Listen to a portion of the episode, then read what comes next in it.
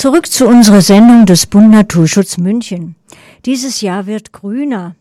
Zur Vorbereitung nicht nur für den Winter, sondern auch für Weihnachten haben wir im Team darüber nachgedacht, wie man zum Beispiel Geschenke nachhaltiger einpacken bzw. präsentieren könnte.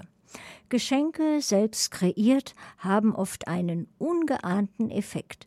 Sie denken vielleicht, Sie hätten dafür keine Begabung? Im folgenden Interview wird dem abgeholfen und das nachhaltiger, müllarmer, konsumarmer mit Naturmaterialien. Bloggerin und Autorin mit Hintergrund äh, Kunstpädagogik Magdalena Schertl hat zu den Themen Nachhaltigkeit und Achtsamkeit mit Familie jede Menge Anregungen, Ideen, Hinweise. Da ist bestimmt etwas für unsere Hörerinnen und Hörer dabei. All das Vorhergesagte bespricht Kollegin Janine Luis mit der Bloggerin und Autorin Magdalena Schertel. Ihr Blogname ist übrigens Apollo Lena. Ja, bald geht Weihnachten los. Erster Advent kommt demnächst, 1. Dezember. Hm, dann fragen wir uns natürlich, okay, wie könnten wir denn Weihnachtskalender nachhaltiger gestalten? Ähm, hat die Lena bestimmt ein, einige gute nachhaltige Ideen. Absolut. genau. Die nachhaltigsten Adventskalender sind diejenigen, die wir natürlich jedes Jahr wiederverwenden können. Und da gibt es Unterschiede natürlich, ob man jetzt ähm, einen Adventskalender sucht für Kinder oder für Familien oder für Paare.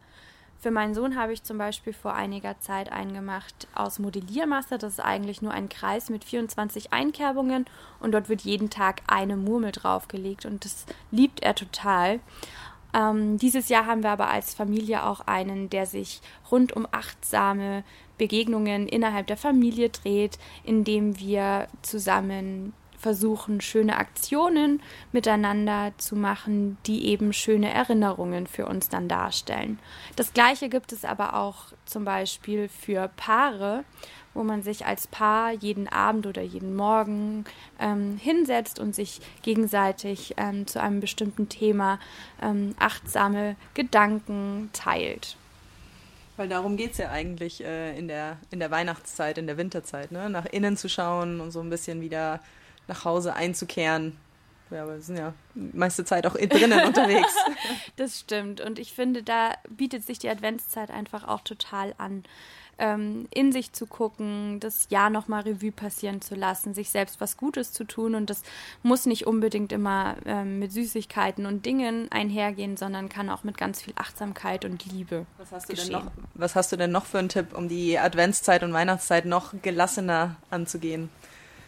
Mein absoluter Pro-Tipp ist natürlich, ähm, sämtliche Adventssachen und Weihnachtsgeschenke schon vor dem 1. Dezember zu besorgen. Ich bin da ziemlich gut drin. aber, aber das kann nicht jeder, glaube ich, von sich behaupten. Also vor allem, wenn der Tipp jetzt so spät kommt. Aber das ist der Tipp schlechthin.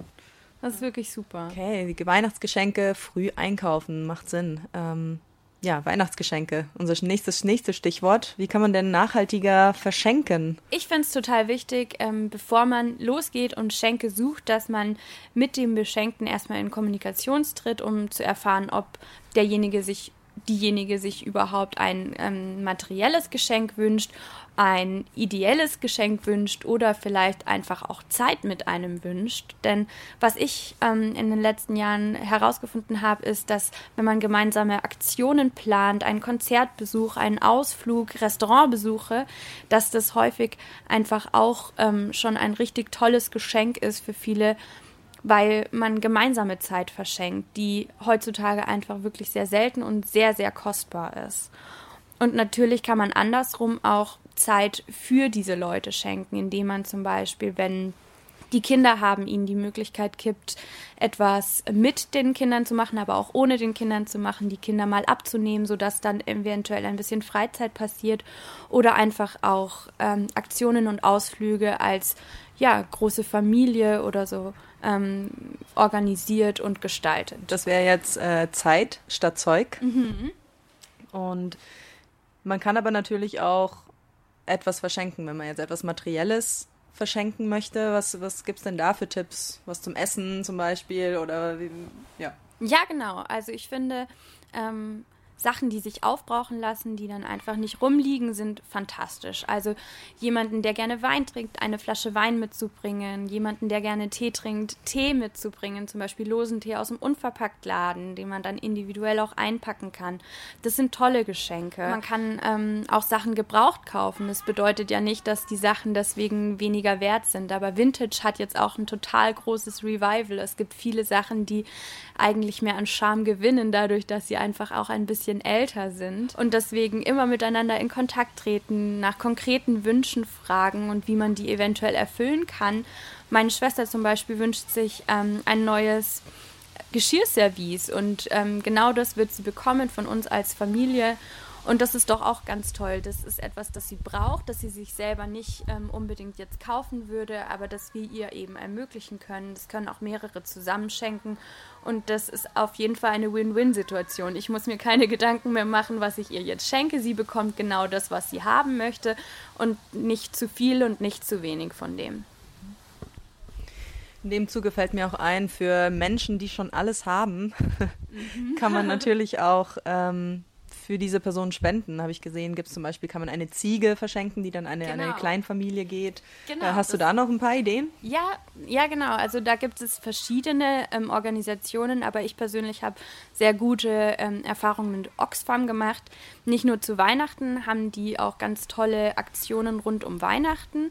Ähm, aber was ich zum Beispiel extrem gerne dort verschenke, auch für werdende Eltern, also das ist ein ähm, ein Geschenk, das man das ganze Jahr über tätigen kann, ist zum Beispiel eine sichere Geburt verschenken, also indem man eben eine Hebamme äh, in einem Gebiet eben quasi bezahlt, wo es ähm, nicht so viel gute Geburtshilfe gibt. Aber das ist zum Beispiel auch ein sehr schönes ähm, Geschenk, dadurch, dass man ja eigentlich das, die Geburt Jesu feiert.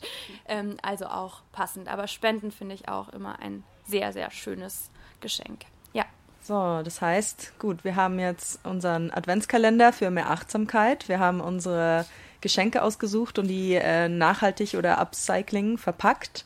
Ähm, was, fehl, was fehlt jetzt noch für, die, für eine runde Weihnachtszeit?